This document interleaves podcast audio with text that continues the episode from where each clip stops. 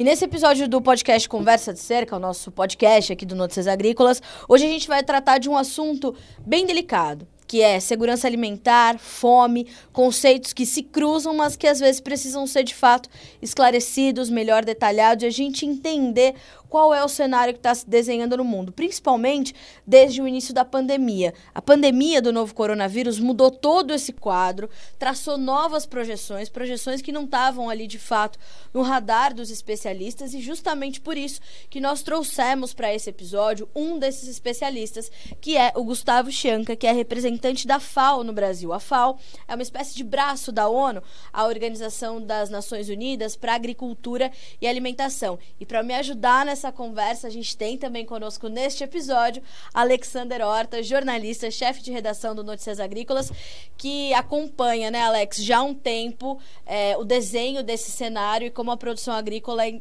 é, é determinante para a gente, quanto mais a gente puder acabar com essa questão da fome, né? É, sem dúvida nenhuma, a questão da segurança alimentar é a segurança das nações. É, quando você tem o direito ao alimento, você acaba aí é, garantindo a paz, garantindo uh, o bom andamento da, das políticas públicas e econômicas de um país. Enfim, a alimentação é fundamental uh, para o país, né? para um país. E acho que dessa forma a gente já puxa um belo gancho para trazer, então, para nossa para nossa cerca, como eu costumo dizer aqui no nosso podcast, o Gustavo Chanca, que é representante da FAO, justamente para a gente falar sobre como a segurança alimentar e a segurança das nações está muito unida. Uh, Gustavo, muito obrigada por aceitar o nosso convite, por tirar um tempo aí da tua agenda para conversar conosco. É um prazer receber o senhor aqui. Obrigada. Olá, Carla. Olá, Alexander. Muito obrigado pelo convite. É sempre uma honra e um prazer para a FAO estar aqui presente é, no Notícias Agrícolas. É, para a gente é muito importante. E ainda mais para falar de um tema que é tão importante para a FAO como a Agência das Nações Unidas especializadas em agricultura e alimentação, falar sobre esse flagelo que é a fome e a insegurança alimentar no mundo. Gustavo, é, eu queria começar a nossa conversa falando sobre alguns dados que a FAO é, divulgou recentemente sobre justamente a segurança alimentar e esse número alarmante de mais de 800 milhões de pessoas subalimentadas no mundo. O que, que isso quer dizer? O que, que esse termo significa exatamente e como isso é, vem como um do, tendo um dos reflexos a pandemia do coronavírus? É, Carla, nós tivemos entre 2018 e 2019 161 milhões de pessoas a mais com fome em 2020 em relação a esse ano, 2018-2019. Nós temos hoje entre 720 a 810 milhões de pessoas no mundo com fome grave. O que, que significa fome grave no mundo? Fome grave que significa que essa pessoa passou um dia do ano sem ter o que comer. E não foi por opção, não foi por um regime, não foi por uma condição religiosa, mas sim porque não teve a opção e não teve o que comer. Se passou uma insegurança muito grande. Além disso, são pessoas que não têm como se alimentar corretamente durante o dia. Ou seja, se alimentam uma vez por dia, comem mal, comem alimentos que não são nutritivos. Então, é um flagelo para a humanidade. Agora, ô, ô, Gustavo, como é, que, como é que a gente entende esse processo? Né? Como é que pode é, uma pessoa não conseguir se alimentar? Por falta de acesso, por falta de condição, é, por falta de produção, enfim. É, qual é o cenário, Gustavo? S são vários fatores, Alexander. São fatores muito complexos. A gente imagina que a fome é só você produzir alimentos e, e, e, as pessoas terem acesso a esse alimento. Mas aí entra a complexidade do que são os sistemas alimentares. Além de se produzir o alimento, não é?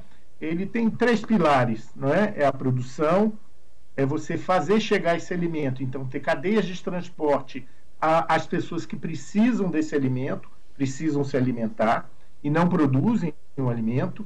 E outra, você ter o acesso, o acesso físico, ou seja, esse alimento chegar a você, mas ele está próximo de você para você poder adquirir esse alimento.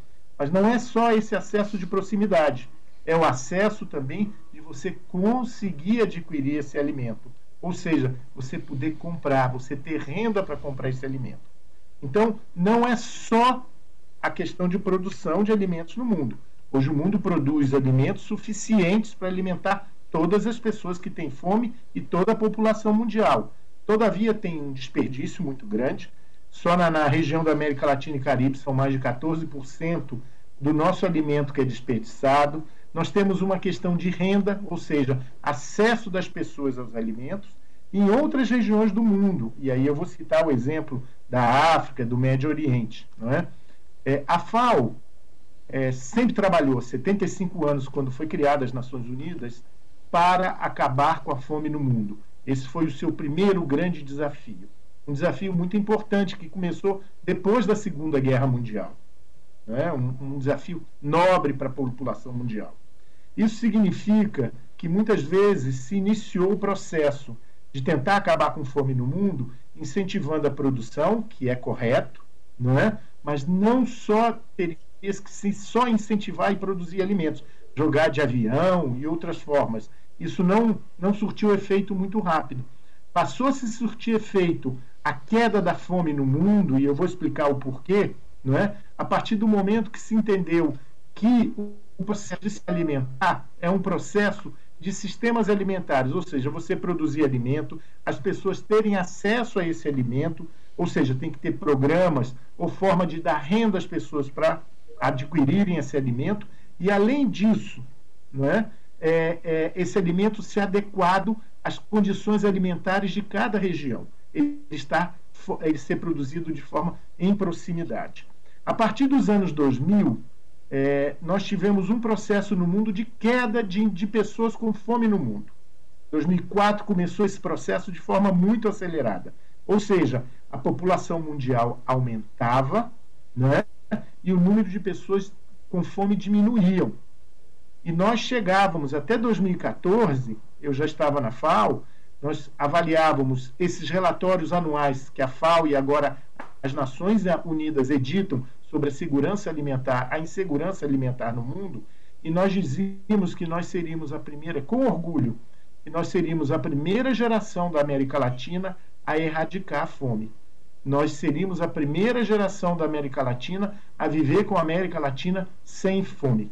No entanto, a partir de 2014, essa fome, é, esse número de pessoas famintas no mundo passou a não cair. A curva começou a, a desacelerar a queda, e a partir do momento que ela desacelerou, ela começou a ter uma leve, um leve aumento. Isso devido a que, principalmente na África, onde existe o maior problema de, de insegurança alimentar no mundo, se, se, teve por uma questão de mudança do clima, principalmente na região subsaariana. E aí foi muito específico, não é? onde os produtores e, e a produção caiu muito de forma acelerada, porque tinha uma variabilidade muito grande. Se chovia muito, se fazia muito sol, se fazia muito seco, se fazia muito frio. Enfim, não tinha uma condição adequada para os agricultores poderem se manterem produzindo. Né? Então aí já foi o primeiro. Ou seja, eles migravam para as cidades atrás de alimentos, atrás de emprego, enfim, de formas de sobreviver e também deixavam de produzir os seus alimentos. Não conseguiam mais abastecer as cidades ou o seu entorno. Um segundo ponto foram, é, aí a gente fala do segundo C, o primeiro clima, o segundo é, é, é, é conflitos. Então nós assistimos também já em 2013, 2012, conflitos em algumas regiões do Médio Oriente que fizeram é, os países de cabeça para baixo. Né? Então nós vimos aí muita gente migrando por desemprego, por conflito, então assistimos aí os barcos indo para a Europa, pessoas tentando migrar para regiões onde elas pudessem sobreviver e viver melhor. Né? E aí também é, é, é, essas duas questões se traduziram num aumento considerável e essa leve, leve aumento é, que nós tivemos na curva é, é, da fome. Na nossa região da América Latina, em especial, essa fome também desacelerou, mas não foi por causa do conflito, nem por causa é é, é, é, de mudança do clima. A gente ainda não foi totalmente atingido por esses problemas e Deus quiser não seremos, mas é, é, nós fomos atingidos por um início de crise econômica, o que fez a renda da população começar a baixar. E na nossa região, o acesso ao alimento se dá pela renda. Como é uma região muito desigual, toda a América Latina, não é? um pequeno, é, é, é, é uma queda pequena não é? dessa, dessa massa de pessoas que tem uma renda e que perdem rapidamente, não é? é faz com que você tenha uma degradação na insegurança alimentar. E a Covid veio para acelerar isso tudo. A Covid já foi o um grande desastre que acelerou a crise econômica e acelerou uma situação muito grave no nosso planeta. Por favor. Não, é, na verdade, é entendendo esses três Cs mais o Covid, né? É, como resolver esses, esses fatores, esses problemas, então? Porque não é, não é só simplesmente produzir, como você bem colocou, né, Gustavo? É, é preciso se pensar é, de uma forma mais ampla nas soluções. Mas e daí? E, e na prática? Como é, que, como é que se faz isso, Gustavo?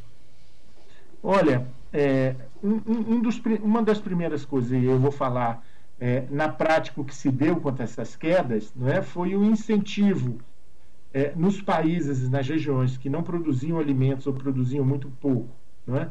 é? que pudessem iniciar o seu processo de produção de alimentos, um aumento também é, de renda desses países como um todo, para também poderem completar não é?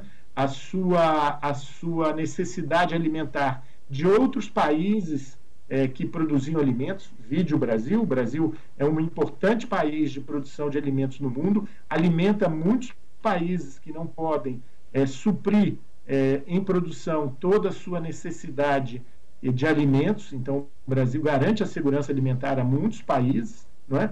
Então, ter renda para comprar esses produtos, ter forma de fazer chegar esses produtos às pessoas e ter forma que essas pessoas possam aceder, ou por renda ou por doação, aos alimentos.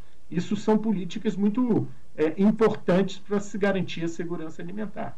Outra política também importante para se garantir a segurança alimentar e que foi muito levada a sério é que as, que as situações estão é, é, são uma só, elas não são separadas. Então, é, a educação alimentar, você saber se alimentar, você saber preparar o alimento, você saber, a, as famílias poderem saber como usar o alimento, é, o que é nutritivo e como fazê-lo, é? é muito importante também para garantir a segurança alimentar é, dessas famílias. E aí nós trabalhamos mais com o tema da segurança alimentar pelas famílias, porque é onde as pessoas se alimentam mais, são nas famílias. O senhor citou essa questão da, da importância que o Brasil tem no quadro global de segurança alimentar e como ajuda a garantir a alimentação de pessoas ao redor do mundo todo. Mas, ao mesmo tempo, principalmente durante a pandemia, muito se criticou: ah, o Brasil é um grande exportador de alimentos, produz muito, mas exporta muito e não sobra para a nossa população. Como é que um país como o Brasil tem pessoas passando fome? São conceitos completamente diferentes e, e a fome não se dá somente por esse motivo, né, Gustavo? As pessoas sabem disso, as pessoas entendem essa complexidade que é a questão da fome e da segurança alimentar ou ainda não? Carla, eu iniciei é, dizendo que a situação da fome é uma situação complexa, que todos nós tem, temos que ter uma visão integrada é, do complexo alimentar, do complexo produtivo, é, da fome. Eu não sei se todos entendem não é, a situação da segurança alimentar, mesmo porque nós temos uma população muito urbana, poucos conhecem a realidade do campo e a situação é, é, é de produção. No entanto, é, como eu já havia dito, o Brasil tem um papel muito importante em garantir a segurança alimentar no mundo. Fora isso, é, a, a, produção brasileira, agroexportadora, ela tem um papel importante muito grande na balança comercial brasileira. Né? O Brasil também é, produz alimentos suficientes para alimentar a sua população. E tem esses alimentos. Exatamente. Não é? não é por falta de alimentos que nós estamos, que existe fome no Brasil. Não é isso. O problema da fome no Brasil e na região da América Latina é principalmente pela desigualdade e pelo acesso por renda. Claro. Não é? Então, o desemprego é muito alto, não é? as famílias sem condições de adquirirem os alimentos, as pessoas sem condições de, de, adquirirem os alimentos, é a forma que elas não têm de poder se alimentar. Não é? Então, é, se elas têm esse poder aquisitivo, elas adquirem os alimentos. Isso é claro. Não é? É, um outro fator importante também é que o Brasil é, é, ele, ele, desenvolveu uma política que é muito importante para muitos países, que foi a alimentação escolar, que alimentam 16 milhões de jovens, de crianças, adolescentes, é, pelo Brasil todo, todos os dias. E a pandemia é, é, aumentou essa situação de insegurança alimentar para essas crianças que talvez tinham sua principal fonte de alimento durante o dia, a mais nutritiva, na escola. Né? Então, a importância de se criar uma forma durante esse período de pandemia que nós estamos vivendo, das crianças poderem ou se alimentar na escola ou receberem esses alimentos que elas iriam se alimentar. Isso é muito importante da garantia de segurança alimentar. Outra forma também foi o Bolsa Família ou o auxílio emergencial, que são é, formas de você passar renda para as pessoas que não têm renda, para elas possam adquirir o, seu, o, o básico, que é o alimento. Então, todas essas formas são muito importantes nesse momento de crise aguda em que nós estamos vivendo. É? Então, a produção, é, é, é, é, o Brasil, ao contrário, ele produz muito alimento diversificado, produz alimentos de forma regional. Em cada região do Brasil nós temos alimentos específicos. Nós temos o feijão com arroz que é nacional, a farinha talvez, mas é, é, em cada região tem a sua especificidade, tem a sua culinária, é diversificado, não é? é diferenciado. É, então se produz muito alimento no Brasil e não é por uma questão de produção, não é essa dicotomia entre produção exportadora ou produção interna, não é essa. A questão hoje é a desigualdade e a renda das pessoas e a crise econômica que nós vivemos. Muito importante esse esclarecimento, né, Alex? Que é o que a gente vinha buscando desde que as, as críticas começaram a cair sobre o agro, e não para a gente defender o agro, mas para que a gente possa uh, mostrar o Brasil ao brasileiro, né, Alex? É, e mesmo diante dessas é, questões de políticas públicas, né, desses programas de políticas públicas, o senhor citou aí auxílio emergencial, citou Bolsa Família, é, o próprio governo agora está tratando de criar um, um, um, novo apoio aí governamental para as famílias, mas a, a, a, o grande impasse ou a grande barreira disso é até que ponto é, isso pode se transformar numa ajuda perpétua, uma ajuda perene, de desestímulo à pessoa a trabalhar. Como é que a gente é, é, é consegue, é, Gustavo, separar essa linha do é, ajudar quem precisa do, da, do ajudar aquele que, enfim, que eh, não está muito preocupado aí em, em, sair daquela condição de pobreza total. Não criar reféns da, das necessidades. Né? Exatamente. Né? Como, é que, como é que se cuida disso? Olha, é muito difícil criar essa, essa discussão. Eu, eu não, pessoalmente, não é? e as experiências que a FAO até acompanha em países, não é, não é dessa forma. A partir do momento em que a economia começa a crescer e começa a criar formas das pessoas é, é, trabalharem terem o seu trabalho, é, é, cada vez mais se diminui essa dependência alimentar, essa dependência de ajuda, não é? é, questão de dignidade. Existe né? um empreendedorismo, existe a, a, a vontade das pessoas é, e da maioria delas, não é, de poderem viver com seu próprio trabalho e poderem sobreviver e crescer na vida. É, esse é o nosso nosso entendimento e, e o entendimento também quando se é, é, é, oportuniza nos países que têm pouca produção formas de que os agricultores possam trabalhar, não é? É, uma, é, é, é muito importante. A gente vê claramente é, o crescimento econômico, o crescimento de populações que viviam é, em situações pobres, sem muita perspectiva, e no momento em que você pode a, apoiar com projetos, é, produtivos com o mercado, o incentivar o, empre, o empreendedorismo, o empoderamento de jovens, de mulheres, você vê um crescimento muito grande, econômico e social das populações. Então, esse, esse é o entendimento. Agora, o, o, o, a questão maior na nossa região no nosso país é o crescimento econômico, é sair da crise econômica. Né? Esse é o grande problema. E isso vai impactar certamente é, é, nas famílias, porque é, tem um dado muito interessante, e a gente sempre diz que obesidade, principalmente obesidade em mulheres pobres e crianças, é o mesmo lado da moeda da fome. O que, que significa isso? É, são dois lados da mesma moeda. O que, que significa isso? É, as pessoas que estão em insegurança alimentar leve, ou seja, são aquelas que se alimentam, mas não se alimentam de forma nutritiva, elas têm uma pequena renda para se alimentar. Mas, na verdade, essa pequena renda não dá o alimento fresco, não dá o alimento nutritivo que ela necessite para se alimentar. E muitas vezes esses alimentos têm com excesso de açúcar, excesso de sal, alimentos que não são saudáveis, são os mais consumidos por essa população, o que traz a obesidade.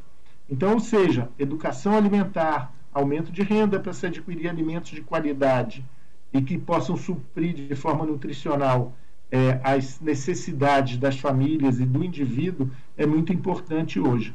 O que nós falamos no final do relatório, esse que foi lançado agora, agora em julho, uhum. né, final de julho, é, e que teve um impacto muito importante no mundo e no Brasil, esse relatório diz o seguinte, é, que nós temos esse flagelo que é a Covid, que trouxe essa massa de pessoas em insegurança alimentar, né? que trouxe uma crise econômica sem precedente é, no mundo inteiro, né? mas ao mesmo tempo nós temos a oportunidade de repensar, de repensar o nosso sistema alimentar, produzir de forma sustentável, produzir mais com menos. Né? E aí nós vamos entrar com desperdício, é, formas de eficiência na produção, formas de alimentos mais produtivos. Mas tem um segundo lado do sistema alimentar, que é também como se alimentar, né? de que forma nós queremos nos alimentar. Então, promover a alimentação saudável, alimentos frescos. Nós estamos no Ano Internacional de Frutas, Legumes e Verduras, que é muito importante para o mundo inteiro promover essas ações que transformem os nossos sistemas alimentares e a nossa sociedade. Gustavo, o Brasil é, segue se destacando como referência nessa, nessa produção uh, que busca ser cada vez mais consciente, otimizando seus resultados é, e, de fato, colhendo mais ou numa mesma área ou até mesmo numa área menor? Sim, é, o Brasil tem muitas experiências de sucesso né? em agricultura, em vários tipos de agricultura, é, em agricultura sustentável. Né? Você tem plantio direto, você tem várias formas de produção é, e tecnologias de menos uso de água, menos uso de solo, se produzir mais com menos, não é? Tanto na agricultura familiar quanto na agricultura agroexportadora, o Brasil tem uma liderança muito importante no mundo tropical. Né? São poucos os países que têm essa capacidade, esse conhecimento tecnológico que o Brasil tem e usa. Não é? É, e usa com eficiência. Precisamos melhorar. Existem muitos problemas, precisamos melhorar muito. É, é, mais tecnologia, mais digitalização, mais conhecimento, tudo isso é muito importante né, para que a gente possa chegar aos, aos, objetivos de desenvolvimento do milênio, que é o objetivo 2, que é, que é um dos, dos importantes, todos são importantes, mas o, objetivo 2 é erradicar a fome e produzir de forma sustentável. Pois é, sobre essa questão da erradicação da fome, existia um projeto, um programa, um calendário é, para que isso acontecesse até 2030. É, me parece que essa data já ficou um pouco mais distante, é, o, Gustavo, principalmente com, né, com a, a pandemia aí, é, trazendo essas consequências que você já bem narrou ao longo da sua fala. É, é, é, isso mesmo? Está mais distante? Está mais difícil de erradicar a fome é, até 2030? Como é, que, é, como é que vocês aí na FAO estão vendo essa situação? Eu sou um, uma pessoa muito otimista. Eu acredito na humanidade, eu acredito nas pessoas, eu acredito que, nós que o trabalho conjunto é, via mirando um objetivo é muito importante e se pode chegar e alcançar esses objetivos.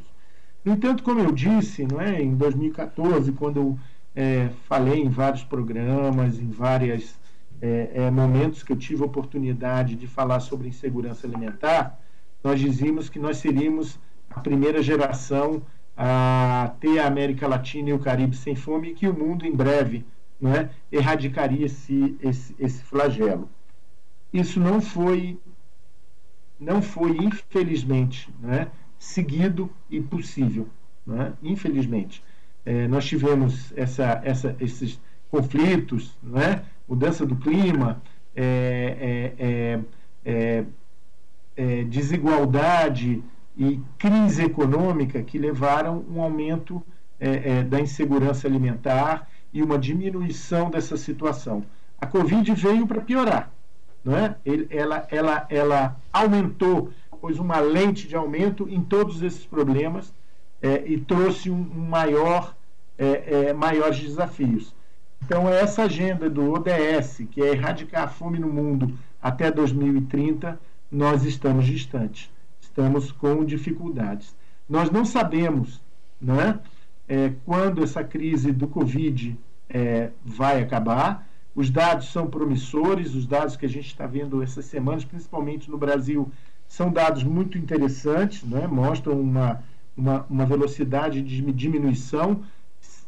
É, esperamos que essa é, enfermidade se vá, mas tem uma interrogação: é, como é, o mundo, a região e os países vão reagir ao crescimento econômico, vão reagir com a sua economia.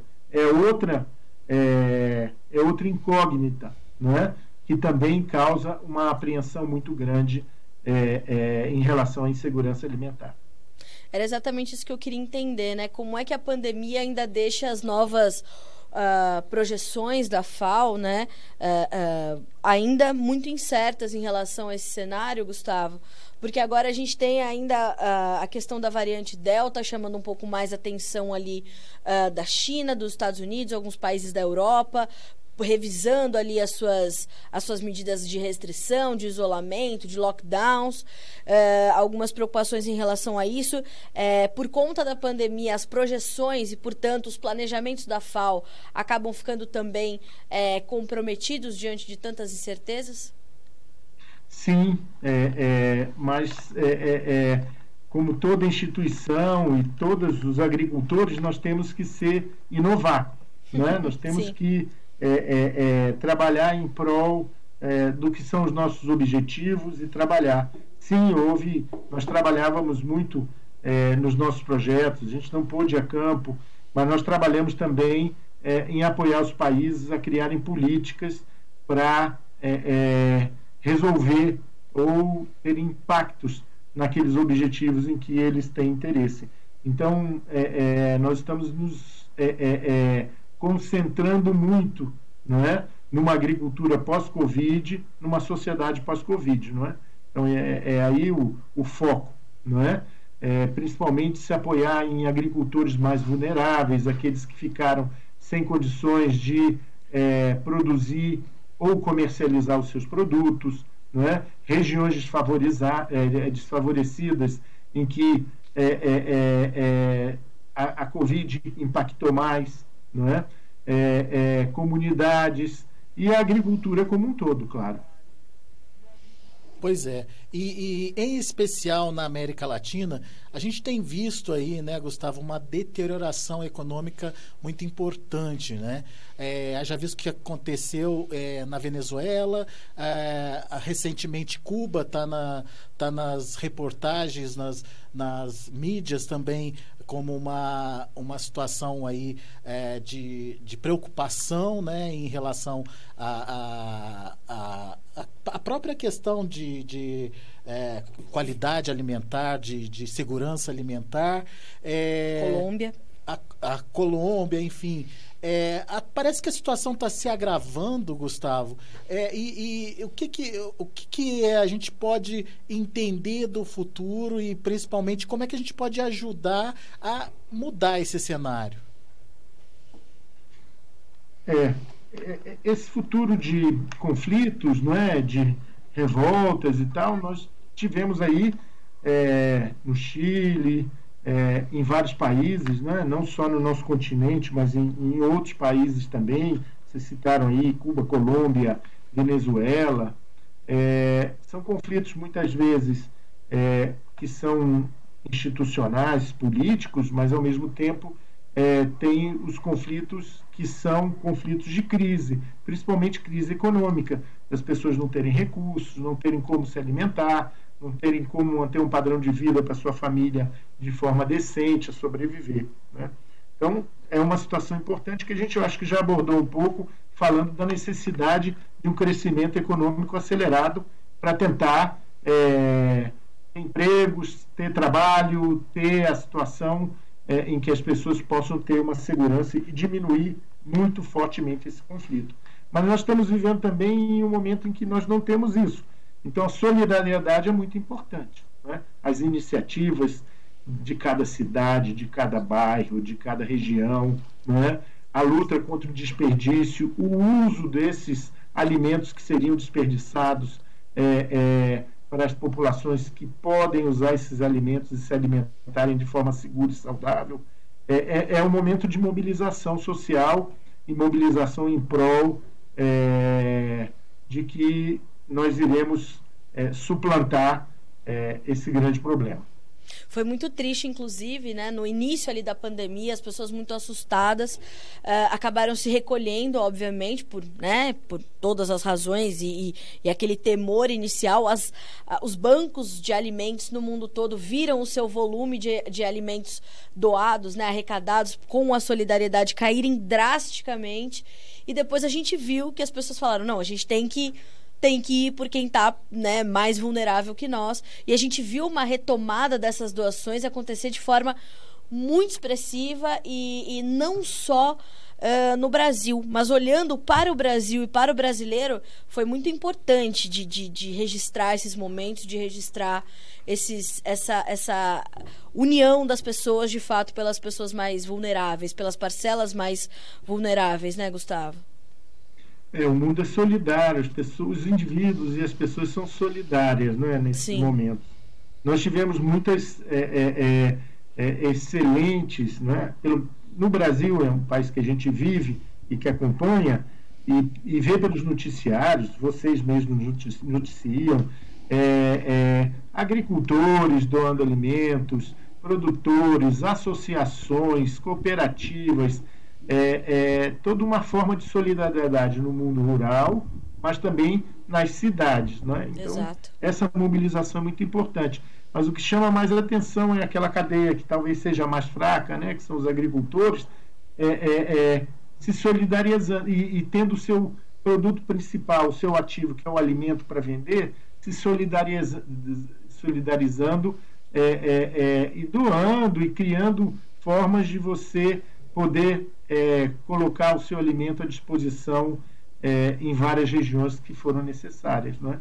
Em São Paulo, algumas regiões de favela tiveram muitas experiências e estão tendo ainda. Né? Então, isso é muito importante.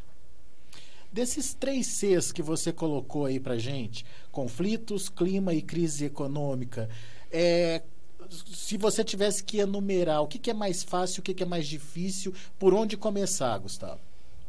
Olha, todos são muito difíceis, né?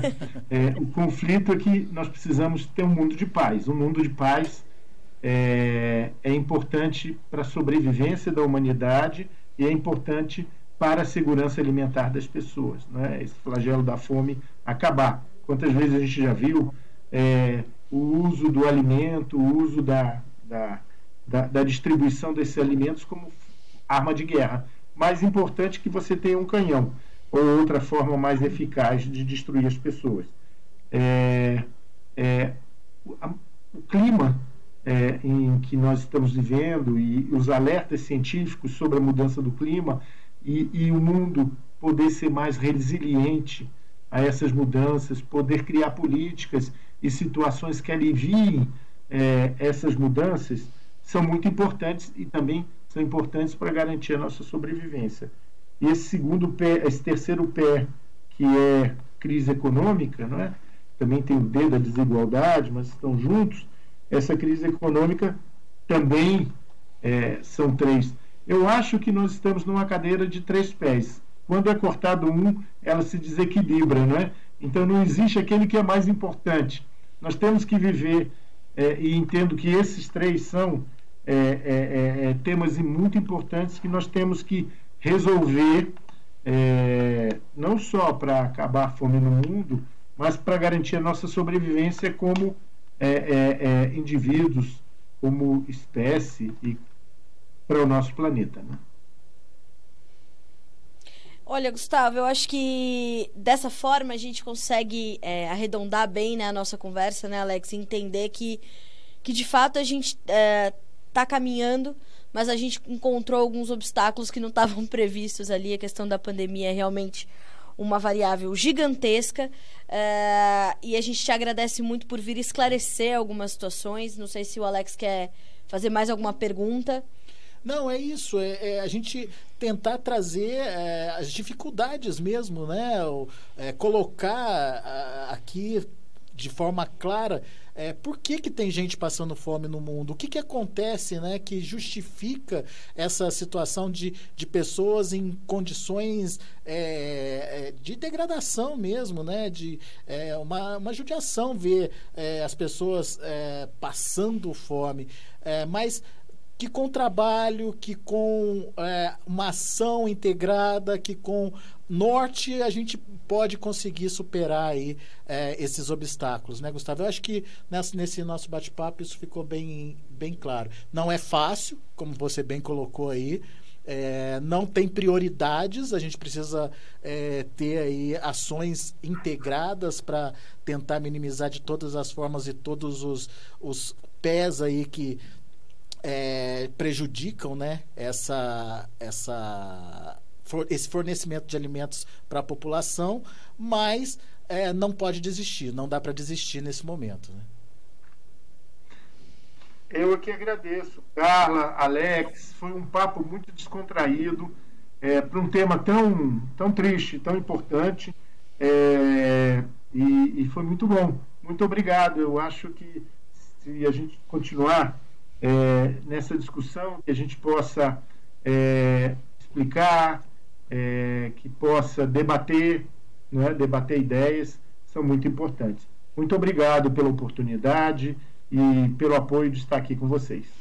Nós é que agradecemos e a gente espera ter uma outra conversa, né, Alex, daqui um tempo e a gente começar a trazer outros dados, começar a mostrar de fato a curva mudando e a gente ver menos pessoas passando fome, sofrendo com essa insegurança alimentar, né, Gustavo? Sim, e Carla e Alex, eu passo uma notícia para vocês. É, em setembro vai ter a cúpula mundial de sistemas alimentares, chamada pelo secretário-geral das Nações Unidas mais de 190 países já estão se preparando para a participação dessa cúpula, que vai ser a cúpula que vai dar a direção dos sistemas alimentares para os nossos próximos aí 30 anos, não é?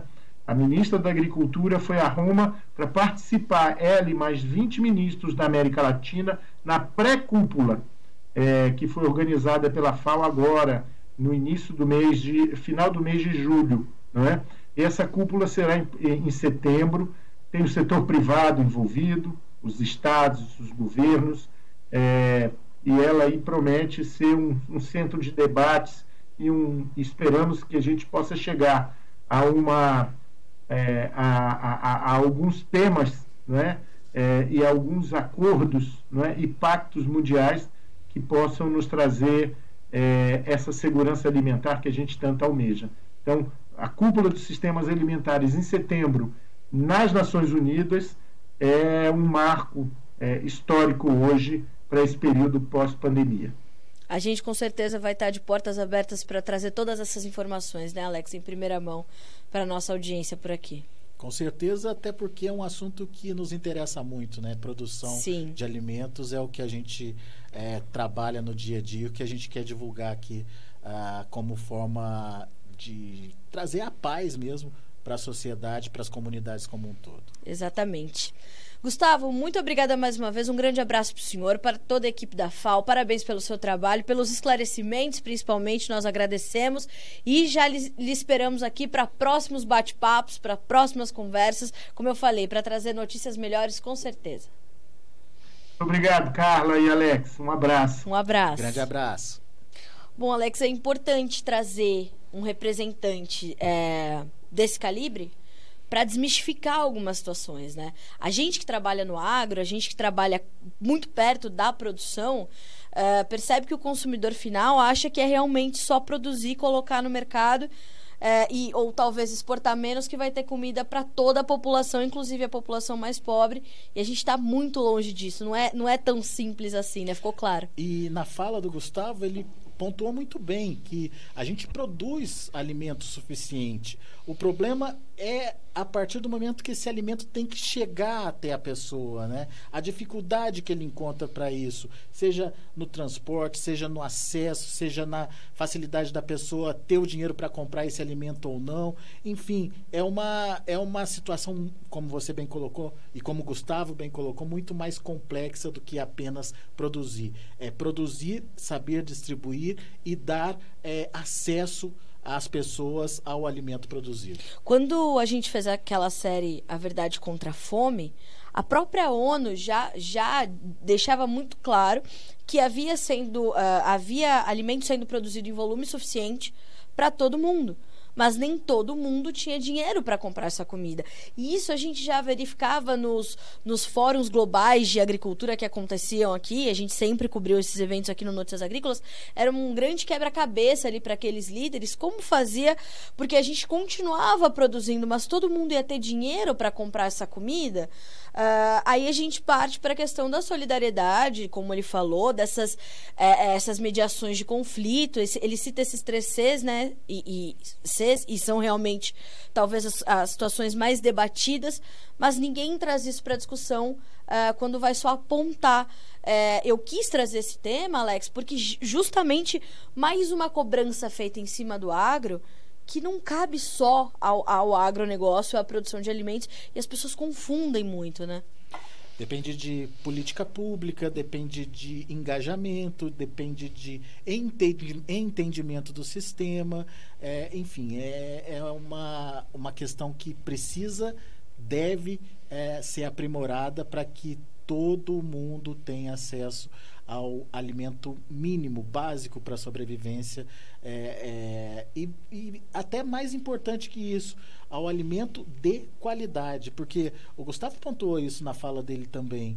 É, não, não adianta você ter acesso a alimentos, você tem que ter acesso a alimentos de qualidade. Então, é, imagina, a gente já está com dificuldade de é, levar esses alimentos para as pessoas Imagina ter que administrar essa transferência da qualidade também. É um desafio tanto, cara. Alex, qual a sua perspectiva para essa cúpula dos sistemas alimentares que, que o, o Gustavo citou? Te pergunto por quê. É, a ministra Tereza Cristina, que participou da, do pré-evento, né, da pré-cúpula, ela ela tem a fama boa de ser muito diplomática, né? De ter essa interlocução muito boa entre os países que compram do Brasil, que vendem para o Brasil. Ela dobrou o número de clientes do agronegócio brasileiro durante esse período em que tem sido ministra. Uh, e ela, para mim, se destaca como uma das melhores aí da pasta dos últimos anos. Você que há muitos anos cobre esse setor, boas perspectivas para a gente ter esse evento com o Brasil sendo representado pela ministra Tereza Cristina? O Brasil ele tem condição de ser protagonista nesse evento, Carla. É, mas ainda a gente precisa quebrar algumas é, barreiras, é, é superar alguns, alguns estereótipos da, da, da produção agrícola brasileira.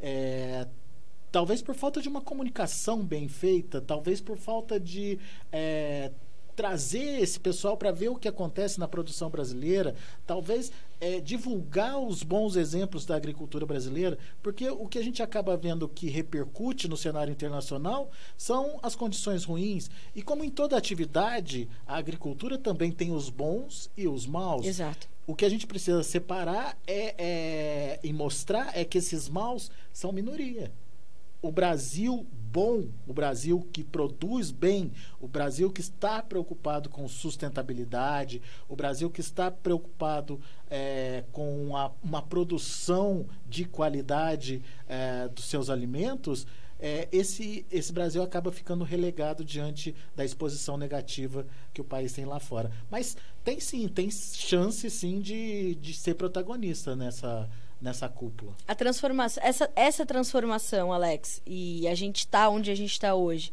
Você acompanhou? Ela é nítida para você? Essa trajetória, essa, essas chaves que o agronegócio brasileiro foi, foi virando, elas são nítidas? Assim, a gente tem uma linha do tempo clara dessas transformações para ter o agro que a gente tem hoje? É, eu não sei se são tão nítidas assim. É, eu acho que a transformação existiu, a gente conseguiu evoluir em muitos aspectos, mas é, ainda tem muita coisa para ser superada, Carla. Eu acho que ainda tem muita situação para ser é, é, enfrentada e, e, mostrar realmente o que, que o agro brasileiro tem de bom. Acho que daí é uma questão de marketing, de comunicação, não sei também.